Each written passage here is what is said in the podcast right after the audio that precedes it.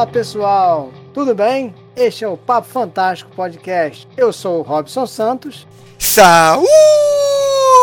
Saudações lupinas, queridos ouvintes! Aqui é Clécio Duran, o escritor lobisomem, pronto para mais um Papo Fantástico. E para conversar com a gente hoje, Diego Mendonça. E aí, Diego, tudo bem, cara? Opa, boa noite, como é que estão? Tudo certo por aqui. Beleza pura, cara. É um prazer aí poder te receber. É um prazer poder estar aqui, cara. Ô Diego, pra gente começar aqui, fala pra nós um pouquinho sobre você mesmo. Pra quem ainda não conhece, não ouviu falar, quem é Diego Mendonça na fila do pão? Diego Mendonça na fila do pão. Bom, eu sou um jovem escritor de Porto Alegre. Comecei a escrever faz uns quatro anos. Uh, majoritariamente escritor de ficção científica, né? Mas também gosto de me aventurar por outros gêneros. Uh, tenho aí ó, uma pequena bagagem de, de, dois livros publicados, né? Agora mais alguns aí estão por sair. Não, não sei se eu posso estar falando muito, mas é por editoras boas, né? E tenho, putz, uma porrada de, de, de contos saindo, uh, saindo por editora, né? Eu posso dizer que eu tenho tô com uma bagagem grandinha aí pra um pouco tempo de, de, de produção aqui que eu tô na estrada, né? E tenho ali também uma, um semifinalista no, meu primeiro livro lançado, O Dia de Saturno. Então é. Não, não, não. Semifinalista na Aber. Uh, então é isso, entre várias outras coisas. Eu, eu, eu, sempre me perco quando eu vou, vou falar de mim mesmo, porque, cara, é, a linha do tempo ela é muito confusa, então, então tem muitas coisas, assim, tipo. É, eu sempre acabo esquecendo alguma coisa, é natural. Então é, é, legal que a gente vai falando aqui eu vou, vou me lembrando, então não. A linha do tempo aqui é maluca, cara. Então não, não adianta eu ficar pensando muito aqui que a gente vai se embolando inteiro conforme for rolando o papo, você vai lembrando e vai adicionando informações, não tem problema. É, exatamente. É. Diego, então é o seguinte, a gente tem aqui uma pergunta surpresa, cara, para os nossos convidados, né? Então eu quero saber, o Clécio também quer saber, quem é o Diego, Diego Mendonça na literatura fantástica? Pode ser aí um, um monstro, pode ser um personagem de alguma história clássica. Quem é o Diego Mendonça na literatura fantástica? Eu sou um. Eu tava, eu tava, eu tava ouvindo os podcasts e eu já tava meio, meio esperando essa, essa pergunta aí. Lição de casa, hein? Olha aí, cara, ele se preparou. Os convidados estão ficando espertos, hein, Clécio? Vamos ter que mudar daqui a pouco, hein? não foi tão surpresa assim, porque eu, eu já, já tava pensando nisso. E eu, eu pego eu, muito da minha personagem, né? Tem essa personagem que é uma pirata espacial. Eu acredito que eu sou muito um pirata espacial também, né? Que tipo, é um cara que cansa de esperar as coisas acontecer e sou ansioso demais também. Então acabo querendo fazer por mim mesmo, né? Tentar a questão do pirata, né? O pirata ele acaba sendo uma figura meio maligna, mas eu sou um cara que gosta de, de fazer por mim mesmo, não gosta de ficar esperando as coisas acontecerem, então acredito que dentro da literatura fantástica eu sou um pirata espacial. Muito bem. Mas olha, o Papo Fantástico Podcast adverte: nós não apoiamos qualquer tipo de pirataria de obras literárias ou de qualquer outro meio, hein? exatamente, exatamente. exatamente. Boa.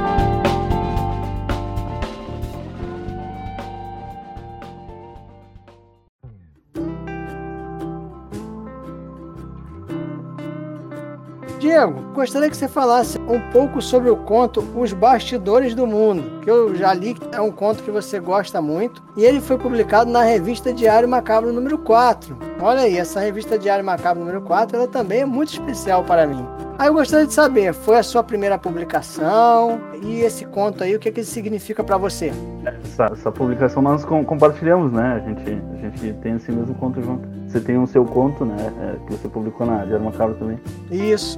É, os bastidores do mundo para mim, cara, ele é, ele é mega importante porque ele veio numa época muito a, a calhar, assim, porque eu acho que ele deve ter sido o meu quinto conto, na verdade. Eu estava vindo de uma, de uma maré de publicações muito ruins, assim, que eu não estava muito satisfeito comigo, sabe? Com, com os lugares, as casas, de, as editoras que eu estava publicando os meus trabalhos anteriores. E aí quando veio na Diário Macabra ali, que tinha aquela capa bacana, que tinha um trabalho gráfico mais feito mais um esmero, assim. Aí eu fiquei, nossa, bacana, né? Mas eu tava muito, muito satisfeito comigo mesmo, assim, no sentido de, ah, será que vale a pena continuar investindo na carreira de escritor, né? Será que eu continuo nisso? Aí eu lembro que eu vi o, a chamada do edital num, num desses grupos de antologias, assim, né? Da, da Diário Macabra, né? Publique seu conto conosco e tal. Aí eu tinha escrito esse conto, né? Os Bastidores do Mundo, que eu escrevi num caderninho. Olha só, até tava ouvindo o podcast da Carol Kiovato ali, que ela escreve à mão também, né? É, muitos escritores escrevem à mão. É, tanto que esse, o da, da Diário Macabro 4 e o da 8 agora, que é o que vai sair, que é o que eu virei capa, né? Então ambos eu escrevi à mão, é, que é uma, uma, uma curiosidade. Então eu escrevi à mão e daí eu pensei, tá, beleza, só que eu não tinha digitalizado ele ainda. Daí eu vou ali, digitalizei ele, e né, passei pro, pro Word, e aí eu mandei, né, cara. Daí quando veio, tipo. Daí quando eu vi que eu, quando eu vi que fui selecionado, uh, acabou que trouxe uma, uma, uma sabe, uma, uma, importância, assim, porque, pô, cara, eu consigo, assim, eu só tive uma, é, só tive uma maré de azar, assim, vamos dizer assim, tipo, daí acabou que me deu um pouco mais de confiança, assim, daí eu não desisti. Então, e, essa é a importância que os bastidores têm pra mim. É um conto que eu gosto muito, porque foi o primeiro conto de, de horror cósmico, né, aquela coisa meio, meio Lovecraftiana e tal, aquela coisa do, dos monstros, de realidades paralelas, né, aquela coisa e porque foi um, um, conto que não me deixou desistir, né? Foi um conto que, que me avisou, meu, persiste, persiste que, que tem como. Eu persisti e aqui. É, anos depois, né? No modo geral, eu acho que nós somos sempre muito críticos com aquilo que a gente escreve. Né? Eu acho que se a gente pegasse obras que são da nossa lavra, mas que viessem de outra fonte, que não fossem, que a gente não soubesse, né, que a gente esquecesse que nós mesmos é que escrevemos, nós seríamos muito mais tranquilos para aceitar e para avaliar essas obras. Eu acho que todo escritor sofre, padece desse problema de ser muito crítico com as suas obras. Não é por acaso que tem a chamada síndrome do impostor, né? Que a gente isso não afeta só a parte da escrita, mas de um modo geral, todos os profissionais que acham que não são bons o suficientes para aquilo que eles fazem. Mas infelizmente é muito é muito recorrente, é muito comum esse problema, né? Eu tava até conversando isso com os meus amigos hoje, né? Lá por mais ou menos nessa mesma época, acho que na verdade foi um ano depois, um pouquinho, um pouquinho foi acho que uns meses depois da versão física do, da Diário Macabro número 4 chegar para mim, né? O Duda Falcão, ele deve ter tido contato com, com a minha pequena obra na época, né? É, não tinha quase nada de publicado. E aí o Duda Falcão, outro, outro grande monstro, né? O monstro sagrado. E aí ele me, me convidou para fazer um, um, evento, né? Na, na, Serra Gaúcha aqui, lá em Bento Gonçalves, em que a gente iria palestrar e tal. E aí nós fomos, né? Foi alguns amigos aqui de Porto Alegre também que atuam na escrita, né? Nós fomos lá e tipo, todo mundo se apresentando com aquela carteirada de, de acadêmico, né? E eu fiquei tipo, ah, eu vou. Eu, eu não sou acadêmico, né? Tipo, é uma coisa que me envergonha, assim, de certa forma. E aí quando falou, pensar, ah, eu sou mestrando, ah, eu sou doutorando. Daí quando chegou, ah, eu sou o Diego Mendonça e eu escrevi um conto, né? Nunca senti, senti tamanha síndrome do impostor quanto naquele momento, sabe? Então, tipo, foi. foi... Claro, isso faz anos, né, cara? Então, tipo, é, já consegui publicar bastante coisa, muita coisa, livros depois. Né? Então, mas na, naquela época ali que eu tinha só o, a Diário Macabro, ali, os bastidores do mundo, ali foi um momento de, de, que, que eu senti bastante vergonha, assim. Eu não mereço estar aqui em cima desse palco, né? Tipo, palestrando, entre aspas. Então, tipo, foi bem triste. várias das nossas entrevistas, os participantes, os convidados, desfilaram um hall de títulos acadêmicos, uma, um currículo assim de dar inveja. A gente também sentiu isso já, né, Robson? Já. a gente não tem nem roupa para conversar com esse pessoal, né? Mas... É, exatamente, exatamente. É, é bom pegar uma pessoa mais pé no chão, que a gente se sente mais à vontade. com certeza, né, cara? então tá, tá tudo certo, Diego. A gente tá todo mundo aí no mesmo, no mesmo patamar, né? No mesmo barco, rezando para ele não afundar.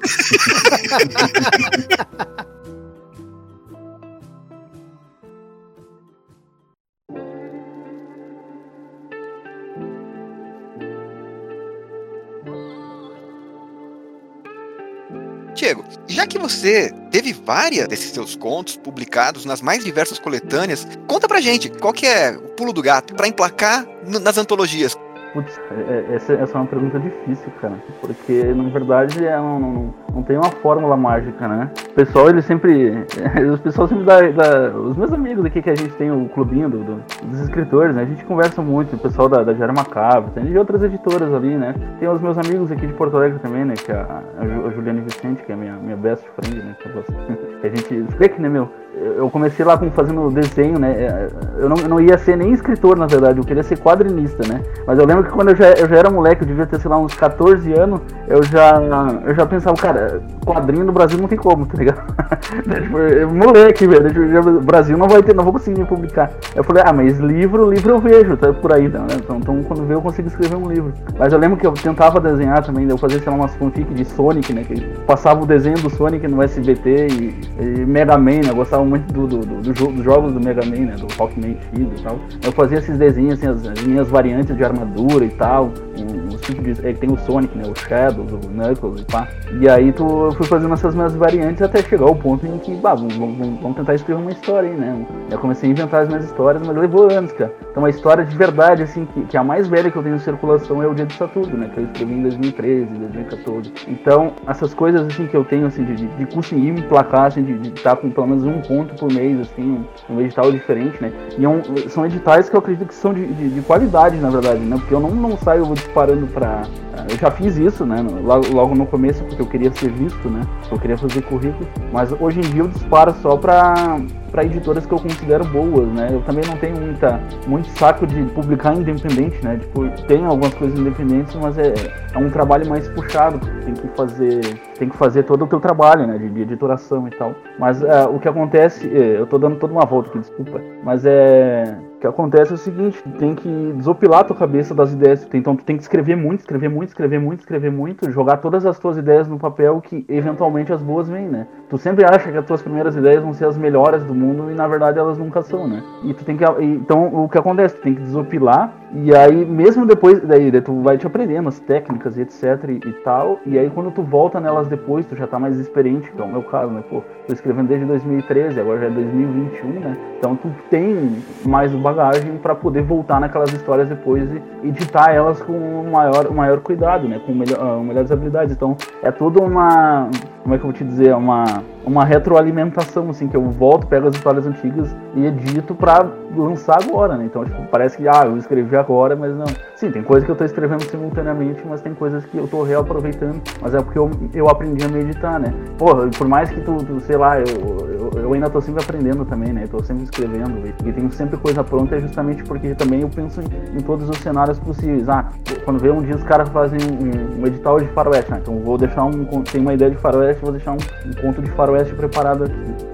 Então, ah, agora eu tenho. Vai ter só um conto de ficção científica cyberpunk, né? Que eu vou escrever um conto de cyberpunk que já vou deixar pronto. É, daí quando. É quando eles anunciam o edital, ó, tem um edital de cyberpunk, eu falo, pô, tem aquele conto lá, vou voltar lá e, e vou dar uma polida nele. Daí tu vai lá e é, dá, dá uma polida nele e depois despacha pro edital, né? E assim tu acaba fazendo todo. Tu tem toda uma, uma organização, assim. Eu sou bem caótico, na verdade, né? Eu não, não falando assim parece que eu sou bem organizadinho, mas é tudo no fluxo. E assim que a gente acaba entrando em todos os editais possíveis, né? O que é uma loucura sabe que sempre que eu ouço um sotaque gaúcho, eu aguardo por um ataque de sinceridade, né? E você confesse, vocês, né, no caso do sul, confessem que vocês vão periodicamente para Santa Maria beber água de lá ou, ou fazer alguma coisa, respirar aquele ar. Eu sei, eu sei que tem isso. Eu tenho certeza que tem algo assim. Eu só quero saber exatamente qual é o, o mecanismo. Se basta uma passagem por perto, se basta morar no estado, se tem que tomar água.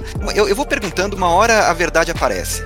A verdade está em Santa Maria. Cara, eu já fui pra Santa Maria, assim, então não é muito. Aí, tá vendo? não, é, muito. é a boca do monte, cara. E não só a boca do monte.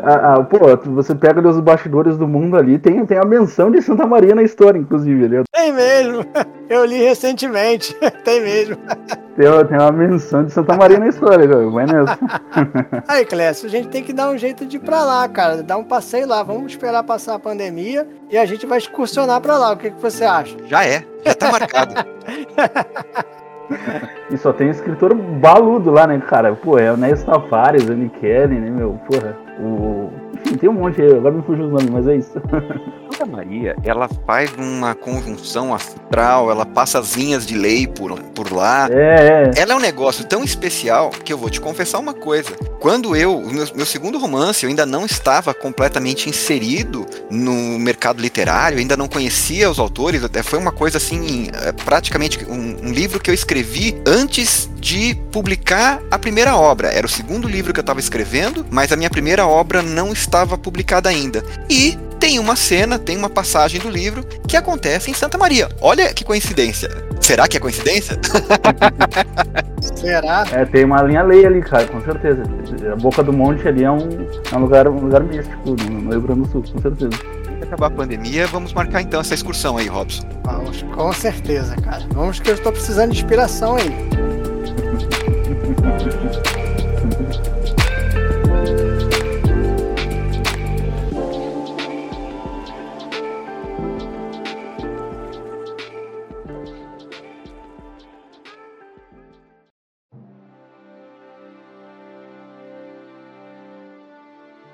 Diego, você declarou na revista Trágico. Olha aí, andei lendo sobre você, hein? Pesquisei praticamente um detetive, hein?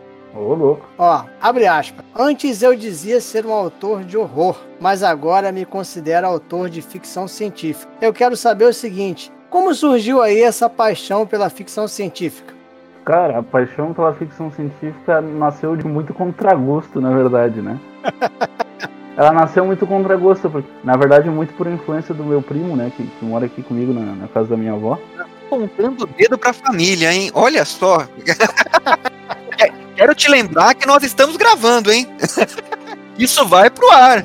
Não, é por, por influência dele de verdade, assim, é, tipo, porque eu sempre tentei ler ficção científica. Sim, ficção científica a gente, eu sempre consumi, né? Não tem como tu fugir disso quando tu consome a cultura pop no geral, né? Tu sempre vem em filme, até em temática musical, né? Tipo, pega, sei lá, um, escuta um Rush, tem a temática musical de, de sci-fi. Mas o que acontece é o seguinte, eu sempre tentei ler literatura, né? E a literatura que eu sempre tentava pegar, ela era aquele sci-fi da era de ouro dos anos 50, em que tinha, sei lá, o Asimov fazendo bombando, o, o Heinen, o, o Arthur Clarke, só que tinha toda, todas, né, essas eram as estrelas maiores e tinham as estrelas menores orbitando. Só que quando eu pegava, uh, pegava para ler esse sci-fi, eram essas estrelas menores. As estrelas menores elas eram muito truncadas, porque quando tu te, tenta te inserir num, num sci-fi mais antigo, o cara já começa a história como se tu já tivesse, sei lá, fosse um livro 2, sabe? É como se tu já tivesse que saber alguma coisa que tá acontecendo ali. E aí sempre que eu começava a ler aquilo ali, me desestimulava muito. E aí eu ficava conversando com meu primo, né? Meu primo é um, um nerd raiz, né, cara? Então, então tipo, tudo que, que... Então ele já, já, já me recomendava várias coisas, assim, falou, ah, cara, eu não consigo, não consigo, não, não consigo ler. Porque eu sempre fui um cara que, que teve mais facilidade de compreender o horror, né? A fantasia, né? Os primeiros livros de horror que, que, tu vai ler que são fáceis é Stephen King da vida, né? Que eu fui que eu caí de, de cabeça, assim. Aí depois, sei lá, fui pra Narnia, Senhor dos Anéis, aquela coisa bem basicona, assim. E aí depois, cara, quando eu. Eu acho que. Daí depois eu, eu tive uma ideia que foi muito interessante, cara. Fui naquelas listas de vencedores de Hugo e Nebula e esses prêmios gringos aí, né? E aí eu fui, fui pela lista de vencedores, né? Pô, suponho eu que se esses caras venceram, então eles devem ser bons, né? Eles devem ter alguma coisa especial. Daí eu comecei a comprar, é, comprar pelos vencedores, né? Depois eu fui ramificando os finalistas, depois eu fui, fui indo pros menores, depois eu fui pro. Cheguei nos brasileiros, né? Eventualmente. Então, tipo, hoje em dia, pô, hoje em dia é 80% ficção científica, né? Que, que é doideira.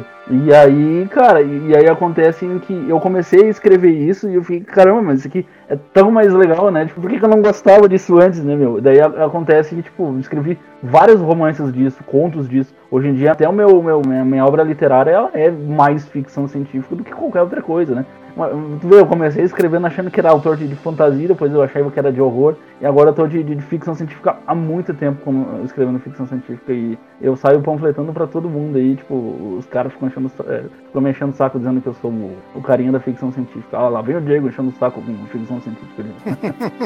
Inclusive, Diego, tem uma outra parte aí desse, desse texto seu que eu li, que eu achei você muito corajoso, né? Porque você falou uma coisa que muitos não teriam coragem de falar nesse contexto de ficção científica, né? Que você não curte, né? Ou pelo menos não curtia muito Guerra nas Estrelas e Jornada nas Estrelas, que é uma opinião, cara, que assim, eu compartilho também, né, cara? Porque às vezes eu vejo os caras falando assim, nossa, né, cara, Star Wars e tal. Cara, eu gosto também, mas também não vejo que é isso tudo, né? Então achei muito legal quando você falou isso, cara, que eu me identifiquei. Obrigado. Na verdade, a melhor coisa, na minha opinião, né? Tá? Tipo, a gente sempre tem que bater na tecla que é a opinião, porque senão depois a gente ganha pedrada aqui, né? Como vocês falaram, tá gravando aí, né? Tá gravando depois pode ser usado contra mim em tribunal, né? É que pra mim a melhor coisa que foi feita de Star Wars até agora foi o Mandaloriano. O Mandaloriano eu louvo assim, ó, eu beijo os pés do, do John Favreau lá, que é o, o, sei lá, o diretor do Mandaloriano, é sensacional. E, e, na verdade, né, o, o, Star Trek, né, na verdade não é nem que eu não goste dele, né, mas porque não me despertou interesse em querer assistir ele. Eu sei que um dia eu vou querer assistir, mas eu já às vezes que eu tentei ainda não foi. Mas é a mesma coisa com ficção científica no geral. Antes eu tentava, tentava e não gostava. Tem um timing para as coisas acontecer, né, cara? Sei lá, 10 anos atrás era para mim era impensável estar ouvindo pagode, né? Porque eu era o carinha do metal espadinha, né? Hoje em dia eu ponho um pagodão que é azar, meu. Vamos, vamos no raça negra aqui. Não, nem aí. Tipo, era, Entendeu? É questão do timing, é, é, tipo, não importa. Quando tu pega pra gostar, tu gosta mesmo. E também se soma, muita, se soma muito sobre, por exemplo, tu estar tendo mais espaço para esse tipo de publicação, porque não tinha. Quando eu comecei, era, era nossa, era o horror nichado, cara. Era, era o horror, faz qualquer outra coisa ali no, no que não fosse horror, os caras te dão um tapa na tua cara, sai daqui, meu. E que eles falando de, de fantasia e, e ficção científica, né? Hoje em dia, pô, hoje em dia eu consegui criar o meu espaço, né? Eu já venci Rocket Pages lá na, na Rocket Editorial com contos de, de, de pós-apocalipse, né? Que é uma, uma grande verba assim, que eu pego, que é aquela mistura perfeita do, da ficção científica com o horror, né? E até venci o de. O, não chega a ser bem um concurso, mas era uma, uma vaga de, de, de, publicação tradicional, né? Em que eu, eu, eu fui o autor selecionado com conto cyberpunk, né? Então, tipo, sei lá, teve mais de 100 originais e e certamente, tu, se tu parar para ver o cenário de literatura fantástica brasileira, o, o, horror ele sempre vai ser o mais forte, né? O fantasia é até mais forte que, que, ficção científica. E de qualquer forma, eu fui lá e consegui cavar o meu espaço com o cyberpunk, né? Então é uma coisa que é. Enfim, cara, talvez, talvez esteja a onda esteja mudando, né? Esteja mais evidente para isso acontecer, mas talvez eu esteja na hora certa, no lugar certo, estamos todos e todos nos beneficiaremos com isso, né? Eu estou escandalizado por estar entre hereges. Eu sou um com a força e a força é una comigo. Sei que Yoda vai perdoar vocês e espero que vocês tenham vida longa e próspera. Olha, que, co que coisa, que coisa. Ó, em minha defesa, se vocês forem ler aquele texto, eu digo que eu não gosto tanto. Não gostar tanto não significa no mesmo nível de hype, mas não, não que eu desgosto, desprezo, é horrível. Não, eu gosto, mas eu não gosto tanto. e minha defesa, ó. Essa defesa não foi aceita. pois é, Clécio. Não, não, é que a gente assim, não é que a gente odeie, né? É que a gente não acha que é lá, né? Assim, pelo menos eu também, eu não curto tanto, cara, Star Wars, Star Trek, de assim, ah, assistir desde a Star Trek desde a, das séries clássicas e tal. Eu vejo lá um filme ou outro e tal, mas não sou também, não vou nesse hype que a galera vai. Eu não, nem sabia que Clécio gostava tanto assim. E pior é que um dos meus autores favoritos, né, que é o Harlan Ellison, que eu também panfleto para todo mundo, ele escreveu um, um episódio clássico, né, da série clássica, que é o A Cidade à Beira da Eternidade, né, o Harlan Ellison, ele roteirizou essa história e eu, tipo, eu sou super, super doido pra ver a, a série clássica só pra ver esse episódio, cara, só que, tipo, é o episódio, sei lá, 26, 27 da primeira temporada lá da, da série clássica, eu tenho que ver, sei lá, 26 episódios pra chegar nesse, foi muita mão, cara, é, deixa pra depois, quando der vontade eu vejo. Para a tranquilidade de vocês, nós que gostamos dessas boas coisas, né? Star Wars, Star Trek, Battlestar Galáctica, nós somos pessoas de boa índole, pessoas racionais e razoáveis. Então ninguém vai querer queimar vocês na fogueira por conta dessas manifestações heréticas de vocês. Mas tudo bem, tudo bem. A, a gente vai fazer um esforço perdoar. So say we all. É que eu sou o carinha do Duna, né? Eu gosto muito do Duna. É, não tá perdoado. Não o filme, né? Pelo amor de Deus. O livro, o livro. O livro, o livro, o filme não.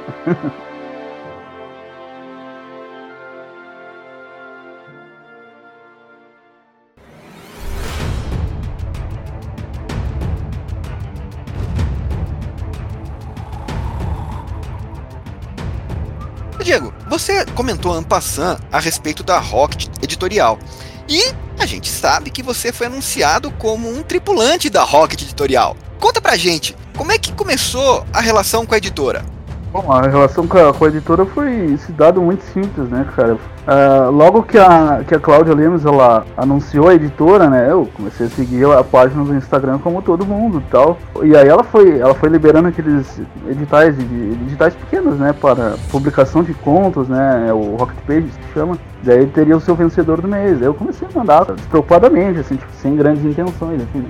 O de dezembro eu acabei figurando como um dos finalistas, né? Não, não sei como é que é. Não sei se esse é um termo apropriado. Até porque, tipo, é, digamos que ela seleciona alguns ali que ela considera que tem potencial de vencer e na verdade escolhe um, né? Então eu fiquei ali entre os finalistas ali, entre aspas, uh, de dezembro de, de, dezembro de 2020 e daí agora o de janeiro eu venci, né? Que era o de Casal Proibido, né? Que eu escrevi uma história com um pós-apocalíptico, né, de um feudo pós-apocalíptico. em que tinha, tem o Casal Proibido é um paladino e uma e uma bruxa. E aí eu ganhei esse. E aí eu fiquei por isso mesmo, né, cara? Não, não tinha grandes pretensões nem nada. Daí quando ela abriu o, o edital de, de, de, de, romances ali de livro, agora acho que foi em, em abril ou maio, não tenho certeza, talvez final de março ainda. Uh, eu mandei ele, tipo, sei lá, só pra procurar, ah, tem um edital ali aberto ali, tipo, da, da, Rocket, não é muito difícil ganhar, né, cara? Pô, já eu já tinha achado o máximo eu ter ganhado o de janeiro, né? Pô, a Cláudia Lemes, né, pô. É a grande Cláudia Lemes me escolhendo, né, cara? Tu, tu, acha,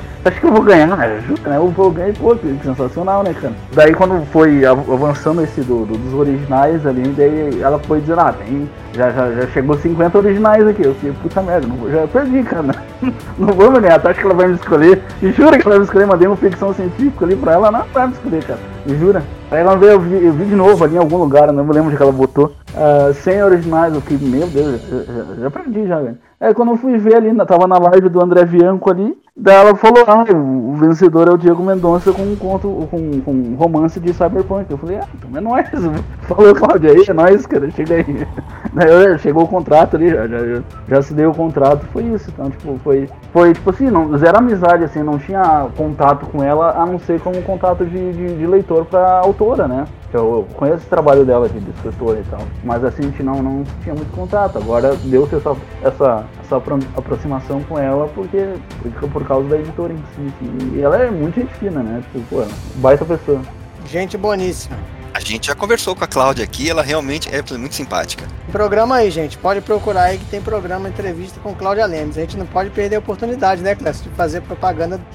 Não, então vou, vou dar a oportunidade para vocês falarem do Duda Falcão também, né? O Duda Falcão. A, a, a Cláudia agora, tipo, é, eu gosto de pensar que a, a Cláudia agora virou a minha madrinha do né, ficção, e mas o, o meu padrinho, assim, que eu considero foi o é o Duda Falcão, né, cara? Desde lá do começo, lá em que ele me chamou para fazer esses eventos e tal, ele me, me deu vários espaços, assim, para estar tá publicando contos com ele e tal. O Planeta Fantástico número 1 um, eu tô lá, né? Eu acredito que o Robson tá na segunda, não é, o Isso, isso, Planeta Fantástico volume 2. Ah, você tá no primeiro, olha só. Eu tô, nem, eu tô no primeiro. Tinha me ligado. Eu tô no primeiro. tô no primeiro. Foi o primeiro conto de ficção científica que eu publiquei, olha só, tá, tá lá no primeiro. Aí depois eu, eu, a gente foi lá na, na Casa Fantástico, lá de Bento Gonçalves. É, daí tem o, os, os multiverso público aqui dele também que eu publiquei, que ele tá organizando pela Havik. E tá por sair um livrinho da Havik aí, né? O, o, Diva Galáctica aí, que eu não posso estar falando muito, mas é só pra dar o gostinho. Então tenho esse ano ainda, provavelmente, né? Não sei se é o certo, mas acredito que sim. Vai sair o, o Diva Galáctica, que é uma ópera espacial, né? Da minha personagem que tá no, no multiverso público ópera espacial. E ano que vem temos um Cyberpunk pela Rocket Editorial. É, um capitaneado pela Claudia Lemos e outro capitaneado pelo Lula Falcão. Só então para poder confirmar aí, pessoal, a Cláudia Lemes ela está no nosso Papo Fantástico número 16. E o Duda Falcão é um programa também muito especial, porque é a estreia de Clécio Alexandre Duran. Olha aí. É a estreia como co-host aqui do programa, né? Exatamente. O Papo Fantástico número 14, entrevista com Duda Falcão. E temos a estreia de Clécio Duran como co-host no Papo Fantástico.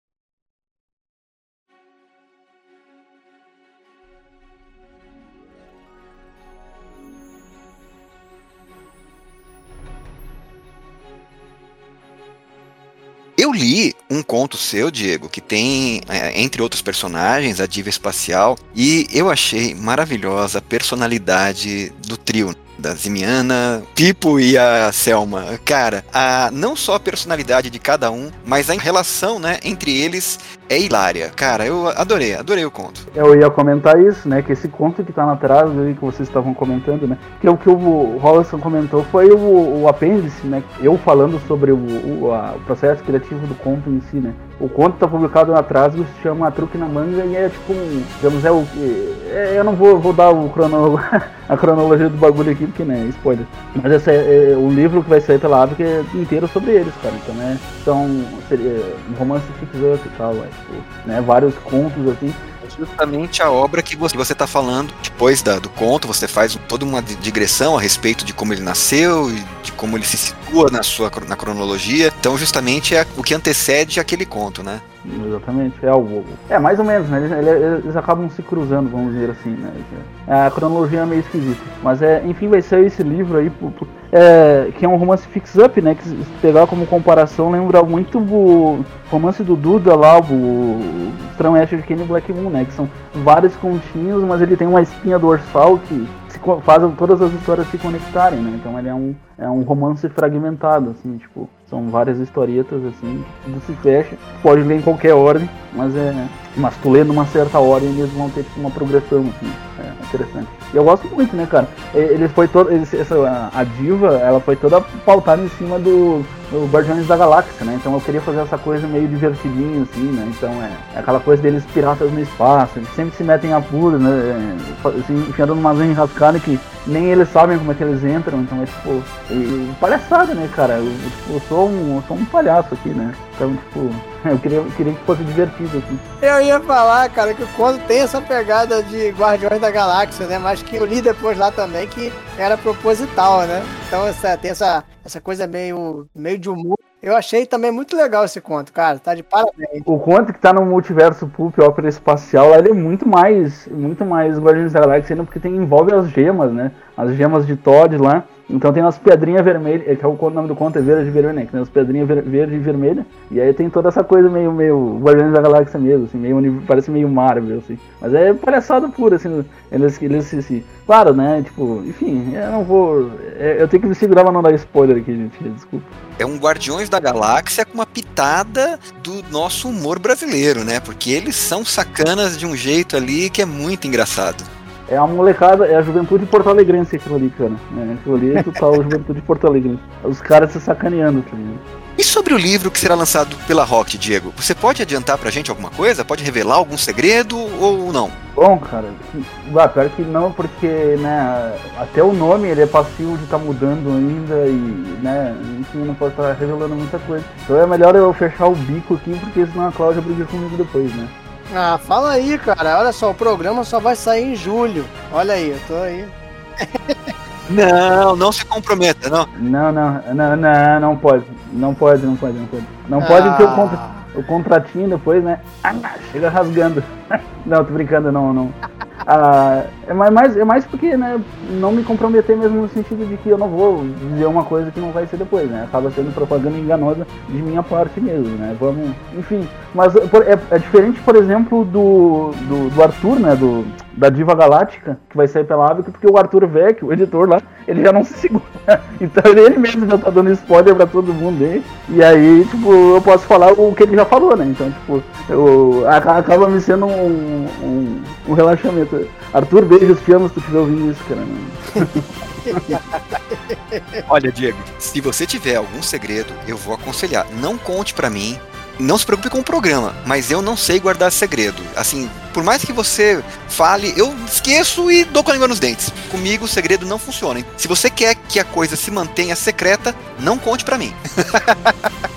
posso dizer mesmo é que o, o, o livro da Rocket ele vai ser um cyberpunk, né? É o que eu já, a gente já divulgou ali no, no post de apresentação, né? Que, que eu entrei na casa, é um cyberpunk policial futurista. E é isso. Não tem muito mais que eu possa estar dizendo por enquanto. Uh, e a da, da Ave que ali é um space opera com os personagens do. um personagem diva, né? Os piratas da diva ali, o Pipo, a Selma e a diva.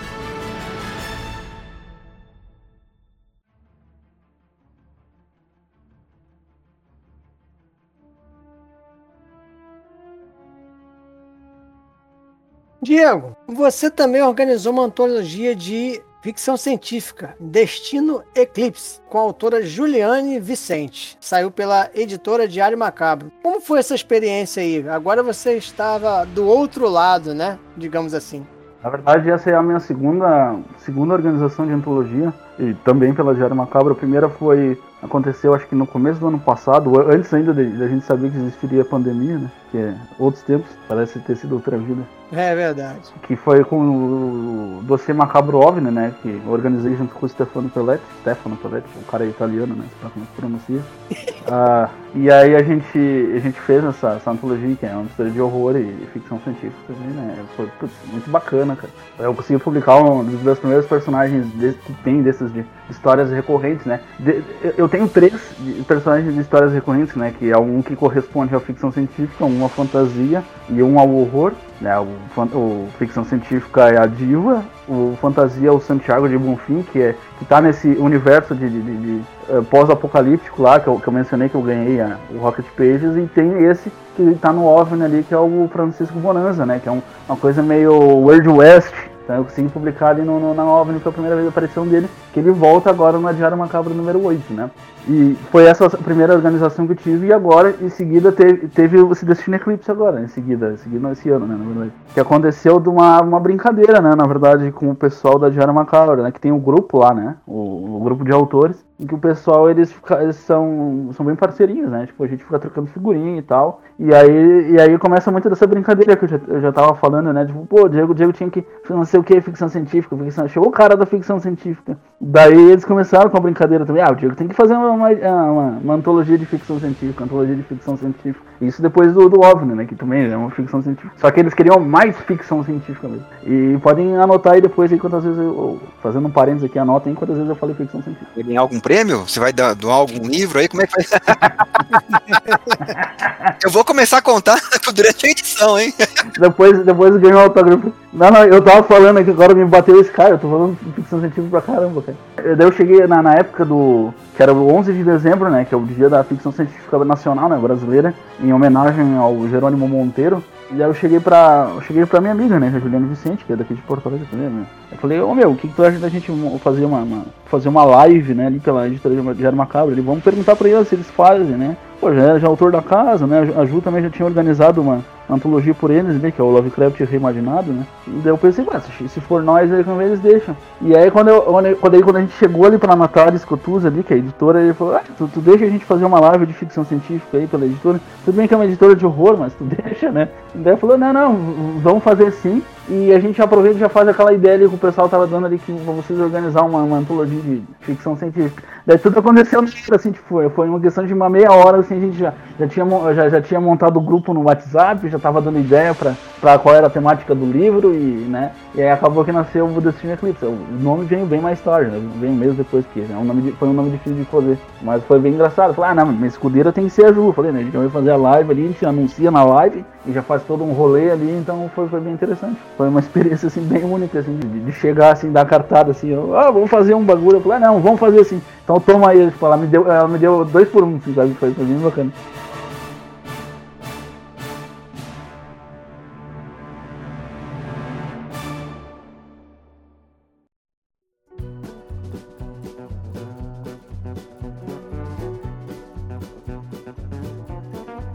Diego, eu li um dos contos da antologia, da coletânea, na verdade, que você preparou, com o um nome sugestivo de Roleta Russa com seis balas. Acho que poderia ser também Roleta Russa com pistola, né?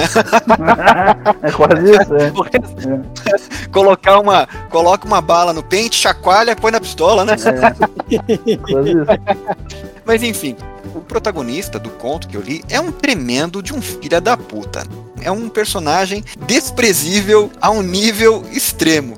Você se baseou em alguém para fazer esse conto? Qual conto específico tá te referindo? Puxa, agora o nome. É o, o cara que passa rasteira na, nos velhinhos, cara. Ah, então o que, o que acontece é o seguinte, é a, a, o Roleta Russa com seis balas, na verdade, ele foi. Ele é meio a meio, né? Foi metade escrito por mim e metade escrito pelo meu brother, o Fábio Arese, né? E esse aí específico, que é o Rob, ele foi escrito pelo Fábio. E o Fábio ele é um, é um cara que é muito doideira, né, cara? Ele tem toda essa, essa pegada do Chuck Palahniuk, né? Que é um cara que é super transgressivo, escreve uns, umas barbaridades, assim, que fica, meu Deus, cara. Então esse de, de passar rasteira em velhinho, o Fábio tem as histórias, esse é um conto dele, e eu, não que os outros contos que tenho na coisa eu não tenho escrito barbaridade também, né? Foi um, um bagulho absurdo, assim. Mas o Fábio tem umas histórias assim que, meu amigo, sensacional, assim, tu, dá, tu fica, tu dá risada e fica triste ao mesmo tempo, porque tu não, não é possível que um negócio desse exista, tá? Tipo, e existe, cara, existe, tá ligado? Só que, tipo, não é também barbaridade por barbaridade, né? Tem toda uma. Tem toda uma. uma é aquela coisa transgressiva, né? Ele, ele te faz pensar pelo absurdo, assim. Então é, é uma coisa que é, é uma coisa diferente, vamos dizer assim. O conto, embora não tenha sido escrito por você, transmita os meus parabéns para o Fábio. O conto é muito bom.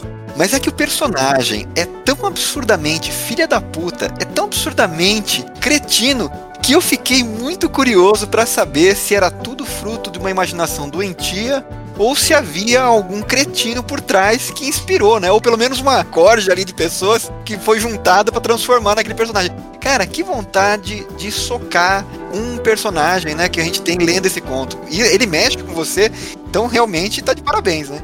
É, esse, esse em específico não escrevi, mas eu editei, né? Eu ajudei a editar também, então tipo, tem correção minha, então acaba que eu faço parte do livro, é, certa forma do conto, né? Mas, é, sugestões de melhor e tal. Mas é mérito criativo é do Fábio. De onde ele tirou, eu não, de onde ele tirou eu não tenho ideia, cara, mas é absurdo. Até falei, não, não, é isso aqui que começa, começa com os dois pés na porta. E o título foi você que pensou também? O título foi eu que dei, o Coleta Russa Bônus foi eu. Não, não façam isso, não façam isso. Não, não façam roleta russa de um modo geral, né?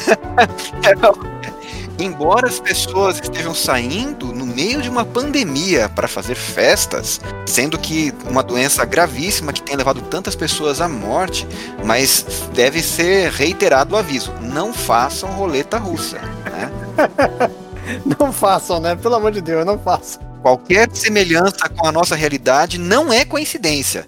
Esse em específico, eu não sei de onde o Flávio tirou, né? Mas é, tem outras histórias ali que ele tem inspiração. Né? Claro que é muito mais fantasia do que, do que baseado em fatos reais, mas é, é... mas acaba que a gente tem que dar uma, uma inventada. Mas é divertido, é um livro que, que ele, ele, ele te pega pelo absurdo e, e é isso, né? Eu acho que esse é o mais fé da puta do, do, do, dos contos em si, mas é. Mas tem outros ali que também são, são foda. São, são de, de, de. Acho que o último, o último é o, é o mais de comédia mesmo, que é o Cu de Outro Mundo, né? O nome do conto. Que é, é, é eu fiz pautado naquela, na, naquele poema do, do Cume, tá ligado? No, no Cume no Cume. É, é bacana. É o Cu de Outro Mundo, que é um alienígena que se chama Cu. Não tive tempo de ler os outros contos, mas com certeza esse já me capturou pela coletânea. Eu vou terminar de ler os demais. É, tudo nesse nível, assim. Tipo, o meu, eu acho que o próximo ali, que é o Mabel, que é o meu, que é o, o maior da, da, coletânea, é, é pique isso, assim, absurdo, né? de, de, de, doideira também.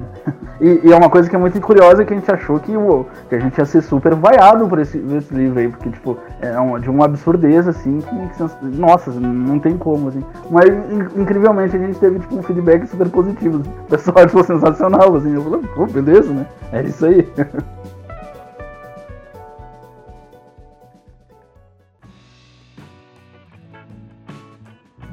Diego, nós pedimos sempre ao convidado para que apresente para a gente uma, uma dica de escrita. Tanto faz, né, se é a respeito da estrutura do texto ou em relação até à publicação mesmo. Fica à vontade aí.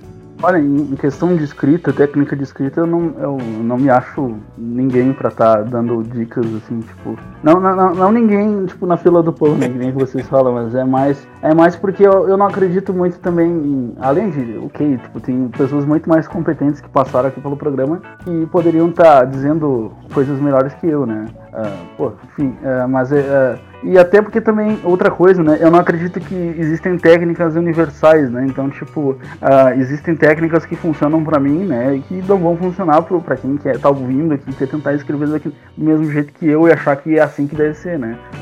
Não é, cara, não é. é a minha técnica é é, o George Martin, né, o autor do Game of Thrones, ele diz que existe, não sei se é ele ou se é o Stephen King, acho que é o Stephen King também, mas enfim, uh, que eles dizem que existe o autor jardineiro e o autor arquiteto, né, que é o arquiteto é o cara que faz o, traça toda a história do início ao fim, né, faz um esqueletinho, um roteiro e tal, e tem o autor jardineiro, que ele só vai picotando ali e vendo o que dá, né, então, eu sou o jardineiro, eu sento na frente do, do, do texto e, e, toco ficha. Claro, eu tenho alguma técnica, alguma técnica ali que eu dei uma estudadinha, também não, não vou dizer que foi, que é, brutalidade pura ali e é isso, né? É, mas é a minha técnica é total improviso. Tudo que eu escrevo é total improviso. Nunca, nunca escrevi nada com, com coisa e funciona para mim. Mas eu não, não, não, sei dizer se funcionaria para outras pessoas. Eu sei que tem gente que escreve que nem eu, mas eu sei que tem gente que, que a grande maioria não escreve. Então, tipo, precisa de um, de um, de um, de um roteiro e tal, imaginar. Eu preciso do conceito. Ah, eu quero escrever sobre, sei lá, sobre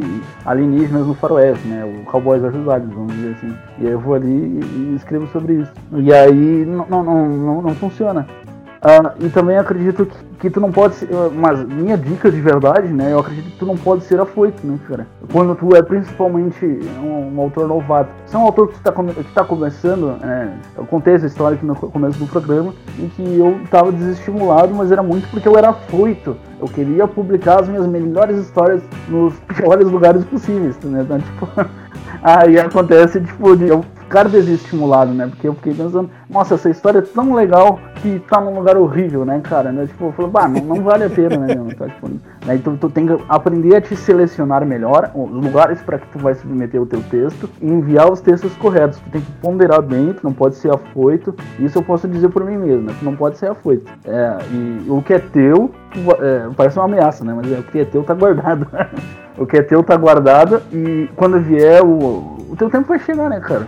É só tu fazer um bom trabalho, continuar persistindo, é, não se envolver em treta aí com, com o pessoal. E, é, e, e, também a minha, a minha sugestão é que isso é mais uma filosofia de vida do que dica de escrita em si, mas é que tu aprende muito mais ouvindo do que falando, né? Eu, é, eu sempre fui uma pessoa que falou pouco na minha vida inteira, né? Tipo, é, enfim, né? História de bullying, mas a gente fica falei pouco, né? As pessoas não me davam espaço de fala. E aí foi onde eu, quando eu comecei a escrever em que as pessoas me, me chamam pra, pra ouvir o que eu tenho a dizer, né? Até porque se vocês param pra ver, eu dou uma, uma embromada eu dou umas voltas desgraçadas até chegar onde eu quero. Mas é, mas é isso, tem que ouvir mais do que, do que falar em si. Que tu aprende muito mais ouvindo do que falando e tem que aceitar também as tuas derrotas, né? Tu vai mandar texto, tu vai ser recusado pra caramba. O pessoal ali da, da, na Rocket uh, tá, tá falando, ah, não sei o que, né? A Cláudia fez uh, tudo um, todo um discurso lá tal, de que já estivemos do outro lado da recusa. Nossa, meu,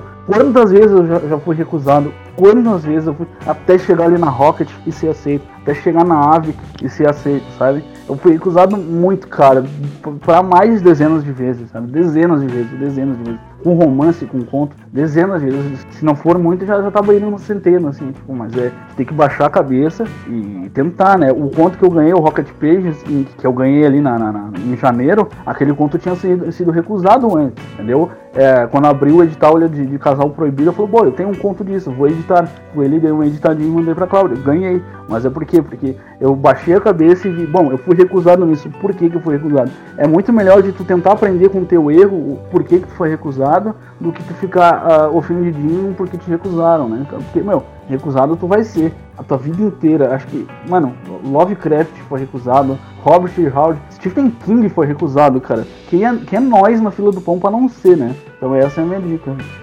Tem um ditado popular que diz que nós temos dois ouvidos e uma boca, não é por acaso, né? Então temos que escutar mais do que falar, né? Agora, você me deu um susto a hora que falou que foi recusado e complementou em romances e contos, que por um momento achei que você ia desfilar suas decepções amorosas aqui com a gente. Achei que era um momento confessional pleno. Bastante, bastante também. Mas isso aí todos fomos, né? Não... É, aquela história, né? É, basta era estar vivo, né, cara? Muito legal, Diego. E você, Robson? Qual que é a sua dica de escrita desse episódio? Então, por coincidência, né, eu a, acabou que o Diego falou umas coisas aí, né, cara, que eu concordo plenamente. E, e assim, uma outra coisa que ele não falou, mas que eu, eu acho importante também, é que às vezes o autor iniciante ele não tem muito discernimento para onde mandar, né, o, o, seu conto. E às vezes acaba mandando o conto, né, para alguma editora um, com uma certa temática que não tem nada a ver. Então eu lembrei de uma experiência que eu passei, que eu, na época do, do meu conto Emboscada, é o que foi publicado na, na editora Diário Macabro número 4, eu mandei esse, esse mesmo conto para Trasgo e mandei também, se não me engano, para o site do Leitor Cabuloso, né? E eles muito educadamente, né, me mandaram um e-mail dizendo que não dava, né, e tal, que o conto não era adequado. E aí, quando surgiu o edital da Diário Macabro, eu mandei, né, mandei já meio assim, sem esperança, mandei para mandar. E aí eu recebi aquele lindo e-mail, né, dizendo que o meu conto foi selecionado e tal. E aí eu fiquei naquela felicidade, né? E aí eu pensei, pô, como é que pode, né? é o mesmo conto, mas aí porque era a editora, ela tinha todo a ver com a temática que tratava o meu texto. Então isso também é importante, né? O cara ter esse, esse discernimento. É, e no início, geralmente o autor iniciante ele não tem muito acontece também porque justamente tu não sabe, né? Tu é iniciante, literalmente, tu não sabe quais são as editoras. E quando tu começa, tu vê, tu, tu, tu tenta as editoras que tu, tu, tu lê, né? Então, tipo, tu sabe que são boas editoras, pelo tu tá vendo, tu vê a qualidade gráfica. Só que não são. Uma, tu, bah, é muito difícil. Eu acho que é, é um em um milhão, assim, pra tu começar, sei lá, numa editora grandona, assim, sabe? Tu começa mesmo nas editoras independentes, cara. Então, tipo, pra tu conhecer as editoras independentes, às vezes, tipo, só se tu conhece mesmo, tipo, já é leitor. Mas caso tu esteja literalmente embarcando, assim, um escritor de primeira viagem, é muito difícil de tu saber quem, quais são as editoras, assim, né? Hoje em dia eu tenho ali, eu sei exatamente pra, pra qual editora eu posso mandar, né? Quais são as que vão me aceitar, as que pegam o meu, meu viés de, de, de, de, Até porque hoje em dia eu também já tenho a minha voz, né? O, o eu já sei que eu sou um, um, autor ali que gosta de aventurinha, né? Que gosta de, de ficção científica, às vezes mistura com horror e tal. É, negócio de arma laser, espadinha. Então eu já tenho o meu estilo. O autor, quando ele tá começando, não. O autor, ele tá tentando replicar, ele tá tentando descobrir, ele tá tentando inventar ali. Às vezes dando uma copiada num autor uh, que ele gosta muito. E aí, né, acaba que tu vê, às vezes ali, quando tipo, tem um, um editor mais experiente, tu vê que aquilo ali é, é um formulaico, aquilo ali é, é um pastiche de, de, um, de um autor, né? Tá, lá, um Lovecraft escarrado. Tem um monte por aí, né?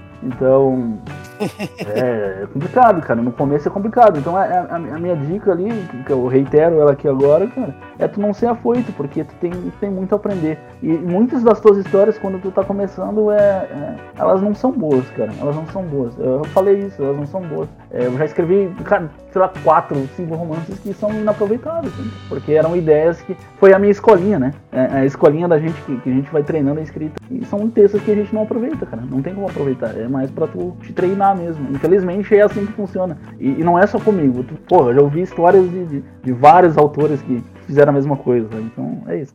Então vocês querem dizer que não adianta eu mandar as minhas histórias sangrentas de lobisomens para uma editora que publica apenas histórias infantis? não vai dar certo. Bom saber. e você, Clécio, qual é a sua dica de escrita de hoje? O bom filho sempre a casa torna, né? Então vamos voltar ali e falar um pouquinho da nossa língua portuguesa, que é algo que às vezes me espanta quando eu leio alguns livros, e não só livros nacionais, né? Livros que são traduzidos também.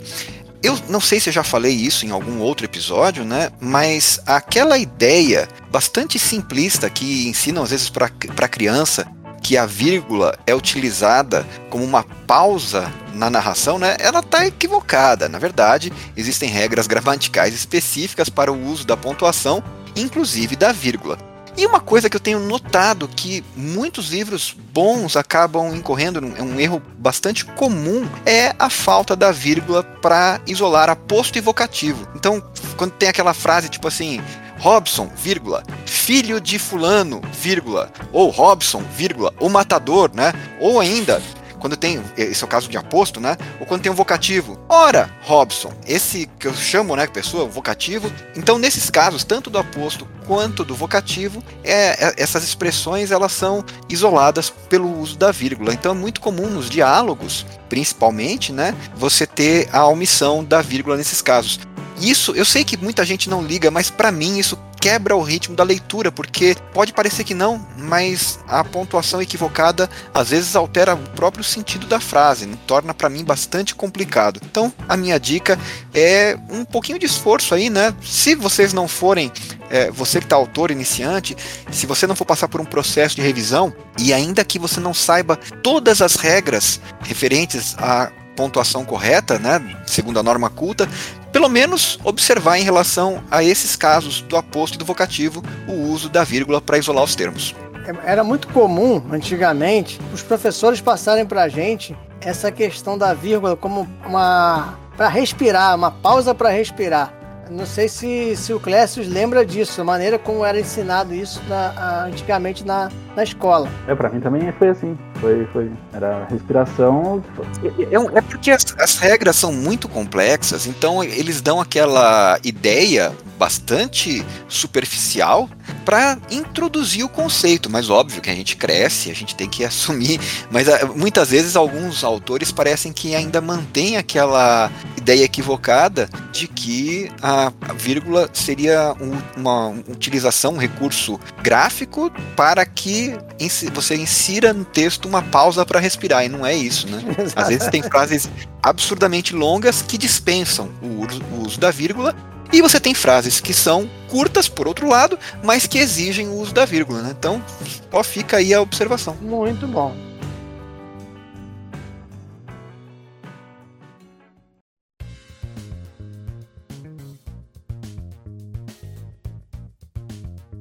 Diego, além das obras que a gente comentou aqui, fala pra gente, quais são os seus outros títulos publicados? Vou fazer por ordem cronológica, porque a ordem uh, cronológica é mais fácil de me achar. Então, o primeiro livro que eu publiquei solo foi O Dia de Saturno, né? Foi o que eu ganhei, eh, eu ganhei não, foi o semifinalista do, do, do Prêmio Albert, né? Na categoria longa de horror, que é uma história de pós-apocalipse, no Brasil, né? Lá no norte brasileiro, né? Eu sou do sul aqui, então é, eu quis pegar na, naquela, aquela, na Amazônia lá. Então é um livro que eu gosto bastante, foi o primeiro, eu acho que comecei bem, vamos dizer assim. O segundo foi o que o Clécio estava falando ali, que é o Roleta Russa com Seis Balas, que nasceu de uma, de uma conversa de, de zoeira do, do, comigo e com o Faberese, né? Que a gente tinha essas histórias de, de, de que, cara, que se a gente mandasse para qualquer editora, as editoras iriam, cara, jogar fora, assim, tipo, e, e, jogaram de fora, né? Porque antes eu tinha submetido, e tipo, os caras, ah, não, não, isso aqui, isso é horrível, cara, não tem como, é, eu não sei o que. Até o Clécio pode uh, ler o conto ali, ele pode confirmar que o bagulho é meio esquisito mesmo. E aí a gente, a gente juntou essas essas coletâneas, né? Três, uh, juntou os nossos contos para fazer essa coletânea, né? Três meus e três contos do Fábio. E a gente fez a roleta russa com seis balas, que em teoria era para ser cada conto ser um balaço na, é, no leitor, né? Porque é, é, pesad, é pesadão, a gente até anuncia no, no, no, no né? na, na sinopse do negócio, que o bagulho tem gatilho, que o negócio é, é, é doideira pura, né? É acidez, é humor duvidoso. E, enfim, é bizarro, é um livro bizarro, mas é, é, foi a gente se divertiu fazendo. E aí, em seguida, tem, tem a segunda e agora vem os, vem os livros, né? Vem o, o Diva Galáctica da Ave, que em seguida o outro livro mais recente da, da Rocket, que acho que ano que vem, talvez, não sei o certo quando, quando que a gente vai lançar ainda, mas acredito que ano que vem. E é isso, cara.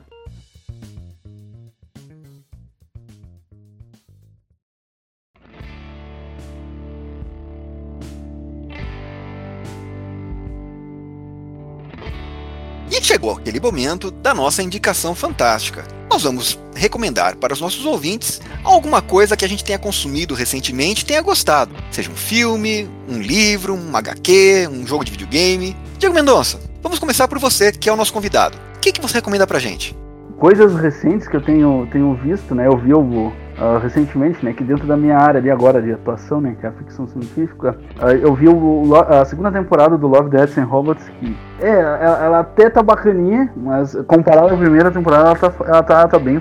Mas é mais por causa da, da, da, falta de episódios. Mas eu recomendo dar uma assistida. Rick and Morty também, né? Que é uma, uma, série que tá na Netflix ali, que é de animação também. Gosto muito, muito, muito. Torci bastante o nariz pra começar a assistir, mas quando eu comecei, engatei. E eu tava vendo um anime também que, que tem essa pegada meio. Não sei, não sei dizer, cara, não sei steampunk ou biopunk, né? Um biopunk que acho que é o Shingeki no Kyojin, que eu vi até o o Attack on Titan, um anime que eu peguei até o mangá e fui, fui até o último capítulo. É sensacional, cara. Gostei muito, gostei muito. Tem todo um desenvolvimento de. de que é, eu, eu, chamo de biopunk porque é, parece um, um, anime de, de mecha, né? De, de robôzão gigante, só que os robôs são de carne, né? Que são os gigantes. Então é bem bacana. Eu recomendo dar uma assistida nisso. Que também foi outro que eu torci bastante o nariz no começo e gostei bastante. Uh, vale a pena dar uma assistida. E, bom, para quem gosta de, de, de, videogame, né, cara? Uh, também tem o meu primeiro livro publicado, né? Que foi o, o Dia de Saturno, que foi semifinalista do Abra. Uh, ele foi bastante inspirado em The Last of Us, né? Eu joguei, joguei o primeiro até o CD riscar, né? Eu sempre gosto de dizer, dizer isso, porque é um jogaço e recomendo bastante. E você, meu amigo Robson, qual é a sua indicação desse episódio? Então, eu vou indicar aí uma série, né, da, da Globoplay. É uma série não é recente, né? Ela, quer dizer, tem até temporada recente, mas ela é uma série de 2018. É Manifest, o mistério do voo 828, né? E essa série eu achei muito maneiro, parece até com a premissa lá do Vingadores Ultimato, que tem essa o drama, né, da galera que, que volta, né, depois do que o do desfazer, né, do, do estalo do Thanos, né? E aí essas pessoas voltam cinco anos depois, né? E, e, essa série, ela tem uma ideia aí muito parecida, né? E até fiquei assim, ué, será que alguém copiou de alguém, né?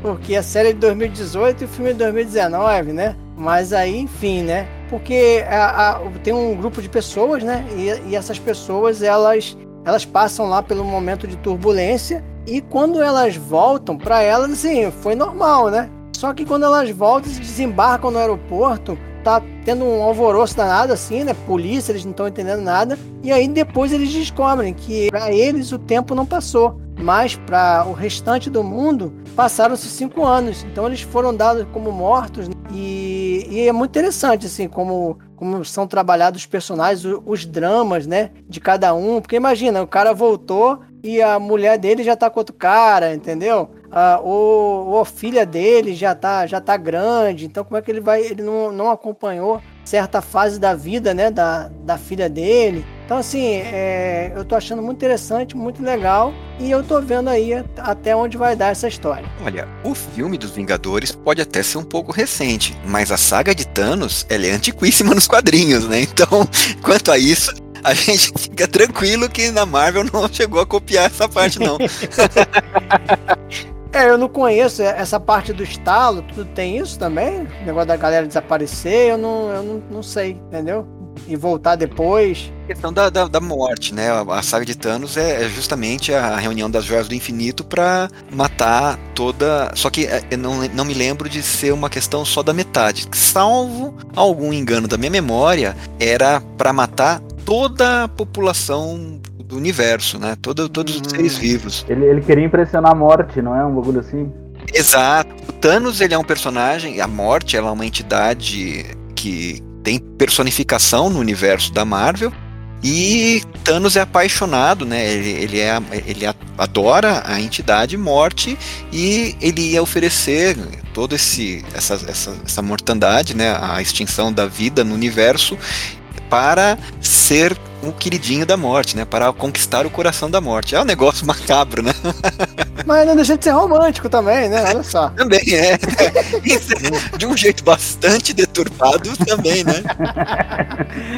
É verdade. Mas e você, meu amigo Clécio Duran? Qual é a sua indicação fantástica deste programa? Bom, eu não vou fazer uma indicação, vou fazer várias indicações relacionadas ao mesmo tema imagino que todos vocês né, tenham lido e conheçam, tenham sido alfabetizados lendo os gibis da turma do Maurício de Souza, né, da turma da Mônica, e temos uma publicação que não é a, recente no sentido de, de deste ano e tudo mais, mas há alguns anos o Maurício de Souza criou uma série, uma graphic MSP, com histórias que são baseadas nos seus personagens clássicos, né? Então tem história, começou, salvo engano, com uma história do astronauta, e aí abriu o leque para para diversos personagens. Então tem a gráfica MSP do Bidu, duas acho que do Chico Bento, tem do Astronauta, tem do Capitão Feio e, tem do Piteco. Tem do Piteco. Uhum. E cada uma das histórias eles têm um, um traço, um, um desenho que é diferenciado daquele desenho clássico que a, pelo, qual a turma da Mônica é conhecido e tem uma qualidade de roteiro que é fantástica. São histórias que aquecem o coração, são histórias que vão te fazer rir, vão te fazer chorar, vão te fazer relembrar os bons tempos da infância. Olha, eu não encontrei ainda, eu já eu tenho vários, salvo engano, eu tenho todo, toda a coleção. Eu fico olhando, sempre que eu vejo uma edição nova que eu ainda não tenho, eu adquiro e são histórias magníficas. Eu não encontrei nenhuma que tenha sido nem ao menos mediana. São todas excelentes e algumas assim são de aquecer o coração. Ótimo, boa, boa indicação, cara. A do Piteco, né? Essa que eu li, é muito legal. É praticamente uma espada de feitiçaria.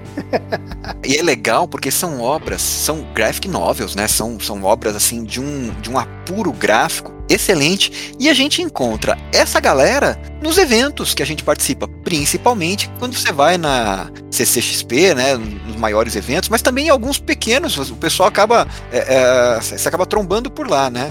E eu realmente sou fã, adoro essa série. Muito bom, cara. Ótima indicação, senhor Clécius. É brazuca, velho. É na veia aqui, ó. Ah! brazuca.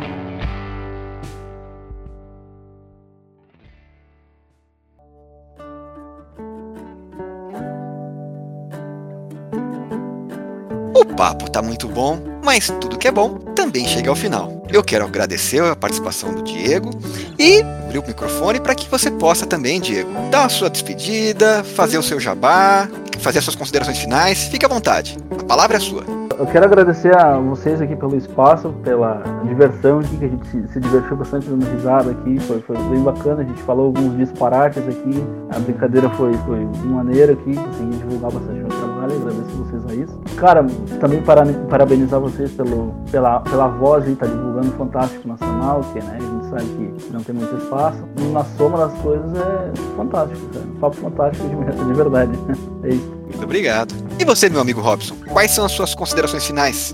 Beleza, então eu queria mais uma vez, né, é, agradecer o Diego aí, né, cara, pela presença. Dizer, né, que o cara aí é uma das grandes revelações aí, né, cara, da literatura fantástica, né, que a galera podendo aí acompanha os trabalhos dele, né, tem bastante conto, né, lançado. Acho que daqui os tempos ele tem até material para poder montar um próprio, seu próprio livro de contos, né, Diego? E, e, assim, vale a pena, cara, vale a pena a gente poder estar tá dando oportunidade, né, aos autores nacionais e principalmente, né, quem está começando, né? Não é o caso agora do Diego, né, que agora ele também já não é, não pode ser considerado mais um, um iniciante, né? Mas é importante, né, esse apoio aí a essa galera que publica em antologias ou então é, lança seus contos na Amazon, né? É importante estar tá apoiando essa galera aí para a gente poder favorecer, né, o movimento fantástico nacional. E da minha parte, né, são dois recadinhos que eu sempre deixo aí, né? Conhecer os meus contos, né, que estão os mais recentes, né? Foram publicados na Literatura Fantástica, Revista Pulp Nacional, volume 2, e anteriormente o Planeta Fantástico, volume 2. Então, nessas duas é, publicações, tem contos meus aí, beleza? E você, Clécius, quais são as suas considerações finais? Bom, não é demais, né? Realmente agradecer a participação do Diego. Foi realmente muito divertida, né? O Robson é um palhaço, fazendo palhaçada aqui e nos fazendo dar risada. Eu, né? Eu, eu. Uhum, eu. e foi, muito, foi realmente muito divertido a gravação desse programa. Quanto ao jabá de oportunidade, eu vou novamente recomendar os meus livros, né? Crônicas da Lua Cheia, Histórias Sangrentas de Lobisomens, estão disponíveis na Amazon e também pode ser encontradas no site crônicasdaluacheia.com.br. Tem algumas outras obras de terror, Outra Casa e alguns contos esparsos que podem ser encontrados também na própria Amazon. Então é isso, galera. Um grande abraço para todo mundo e até a próxima. Tchau, tchau, pessoal. Tchau, até a próxima.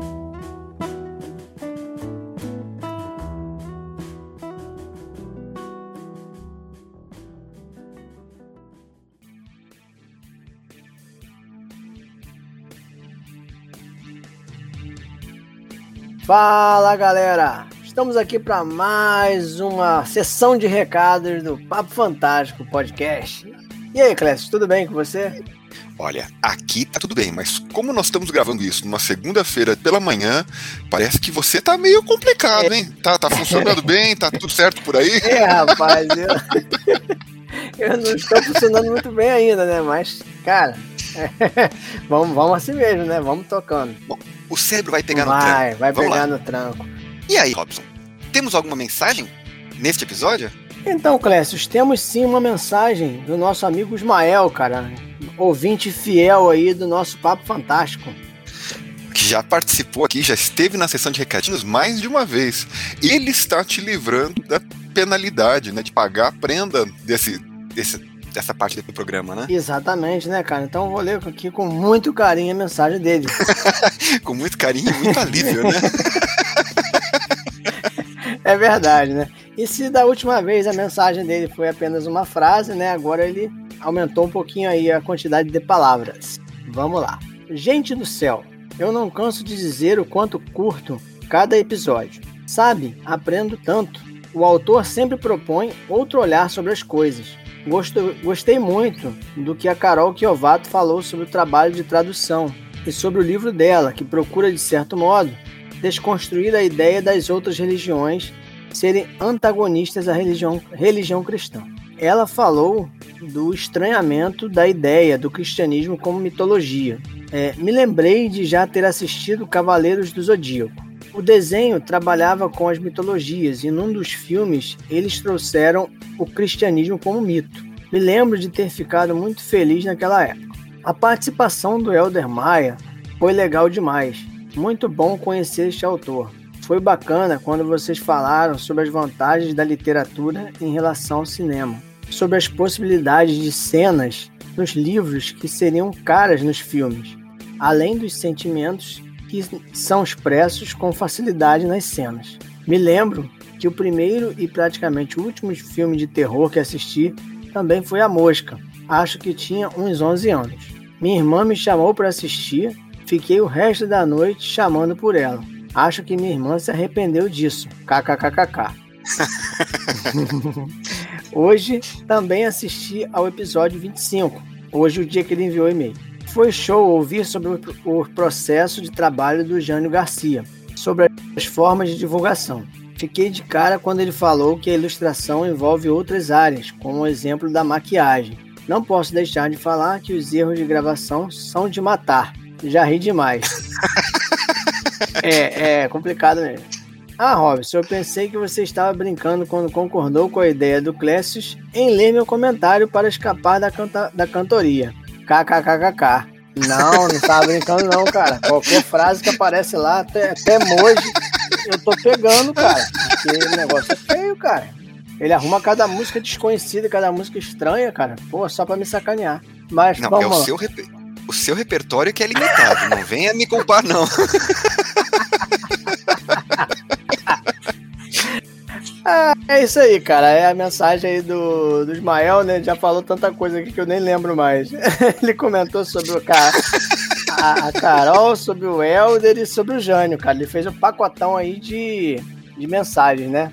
É, a gente só tem a agradecer, né? Mas pode, pode comentar alguma coisa se quiser uma bela e tocante mensagem. Muito obrigado, viu, Ismael? Olha, a gente realmente fica é, sensibilizado ao saber que tem alguns ouvintes, né? Que tem alguém do outro lado aí ouvindo e gostando do que a gente produz aqui, né? Ah, com certeza, né, cara? Uma pessoa que seja, a gente já fica feliz, né? com certeza. mas, mas e aí, Clécio? Para entrar em contato com o Papo Fantástico, como é que a gente faz? Se você quiser entrar em contato com a gente, você pode mandar uma mensagem pelo instagram.com barra Papo Fantástico Podcast, ou então, como diz o Robson, né, se você é mais tradicional, mais tradicionalista, você pode mandar um e-mail para papofantástico.gmail.com. Lembrando a todos os ouvintes que a nossa periodicidade é mensal. A gente publica sempre na primeira segunda-feira de todo mês, às vezes com um pequeno atraso, mas a gente pode atrasar, mas nunca falha. Exatamente. E até 11h59 tá valendo, né, Clécio? Com certeza. Antes da meia-noite ainda é hoje. Exatamente. Então acho que é isso, né, Clécio? Ah, até porque o programa foi longo, a mensagem do Ismael foi um mini podcast. A gente vai ficar. Vai, vai, vai, a gente tá batendo recorde semana a semana, ah, mês a mês, né? Estamos aumentando o tamanho do podcast. Exatamente. Um dia a gente vai chegar na, no. Como é que é? MDM, né? Isso. Não, não, não, não, não, não. Eu, eu não tenho vida suficiente para produzir podcast como MDM, não. É verdade, a gente tem que fazer outras coisas, né? Tem mais. Eu tenho uma coisa chamada trabalho que me toma muito tempo da vida, sabe? Não tem jeito. Exatamente. Falar nisso, né, Clécio? Segunda de manhã, vamos trabalhar. Vamos lá, já estamos aqui a posto. então é isso aí, galera. Um abração e tchau, tchau. Tchau, galera. Why so serious? Let's put a smile on that face. Sim, eu tava falando que eu, uh, antes de, de, de, começar que eu tava ouvindo aquele do da, da Carol que eu tava ouvindo das bruxas dela. É, esse programa da Carol ficou muito bom porque o Robson não tá participando. Olha só, cara, que traíra.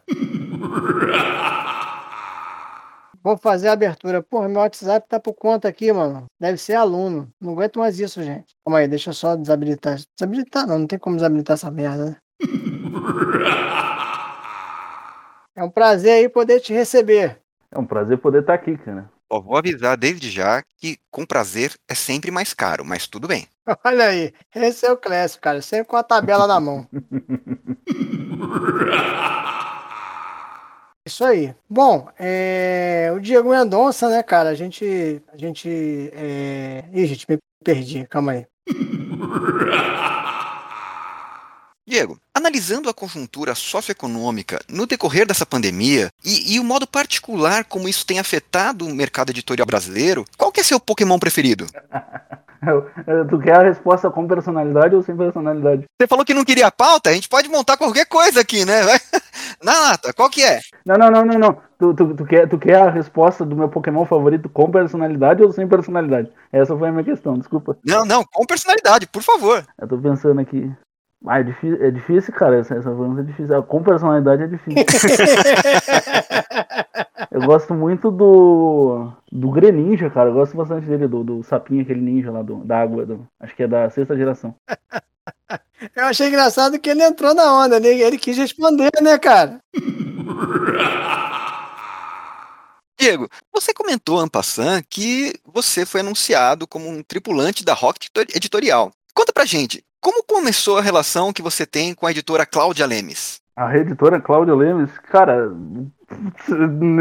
cara, não teve, não teve relação, tá ligado? Tipo, eu só mandei o, o, o, os originais foi isso, sabe? Não tem, não teve muita, não conhecia ela, a gente mal tinha interagido antes. Pô. Ô, Robson, eu achei que você tinha uma inside information para fazer essa pergunta, Robson, para formular essa pergunta. Como é, que é, como é que é isso, Robson? Na verdade, eu fiz uma pergunta, mas você fez de outra maneira, entendeu? Mas eu vou deixar isso pra lá. Seu filho da puta aqui, ó. Eu vou mandar o print, vou botar o print aqui. Vou botar o print na tela aqui. Como começou a relação com a editora da Cláudia Lemes, cara? Você perguntou como foi a relação com a editora Cláudia Lemes. A editora Cláudia Lemes era pra não repetir o rock tutorial, porra. Ah, ah, ah, meu Deus do céu. Então tá, vamos fazer de novo aqui.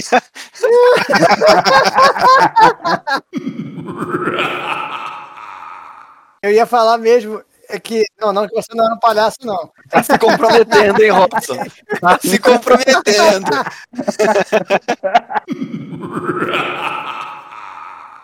Assim como o programa da Amazon que disponibiliza o, o, acesso ilimitado, né, mediante um pagamento de uma taxa, né? O Kindle Unlimited, também conhecido como Cu. Eu não vou falar nada. Esse programa, esse programa, cara, depois que o Clécio entrou, tá uma bagunça. Eu vou te falar, cara. Não tá mole, não. Você ainda é um autor virgem, você ainda não publicou no Cu. Quando você tiver contos no cu, você vai se soltar um pouquinho mais. Pode ficar tranquilo. Não, não, mas se não fosse pra, pra ser doideira assim comigo nesse programa que hoje, não, não, não, não quero, velho. Porque eu não sabia que ia chegar nessa parte aqui. Quando chegasse nessa parte, ia, ia ser uma putaria assim, igual aqui, que meu Deus. Desculpa o palavrão. Bom, acho que depois dessa toda essa reflexão, acho que a gente já pode passar pra próxima, né? Não, eu só vou falar mais uma coisinha em relação que eu até uma experiência que eu passei com nesse, nesse quesito aí também. Rejeição amorosa. Não, não, porra. Não é isso, não. Abre seu coração, pode, pode falar. Sua esposa, sua esposa ouve podcast? Não, acho que a minha esposa não ouve, não, cara. Só quem ouve o podcast sou eu mesmo, minha mãe e a tia Petúnia, entendeu? Ô, oh, desculpa, eu ia falar alguma coisa? Não, não, não, não. Eu ia fazer uma gracinha, mas pode, pode falar. Você faça gracinha. Não, agora, agora perdeu o time, perdeu, perdeu o time. Não. É, aí, tá vendo? Ó, oh, Robson, olha o que você faz. Cortou o convidado, Robson. Você não tem educação, Robson? Pô! Poxa, cheguei a ficar triste agora. Diego Mendonça, o que você recomenda para os nossos ouvintes? Então, eu tava ouvindo. Tava ouvindo. Eu tava ouvindo. Putz, eu me bananei aqui, desculpa. eu, tava, eu tava ouvindo o podcast. Você tá falando que recomenda o nosso podcast, né? Obrigado, Diego. Foi muito legal. Você estava ouvindo o podcast e recomenda. Legal. A gente agradece a gente agradece, mas se você quiser recomendar alguma outra coisa além do nosso podcast, fique à vontade. Eu tava ouvindo o podcast, é verdade. Tipo, eu- Além do ponto fantástico, né? O que, que você recomenda?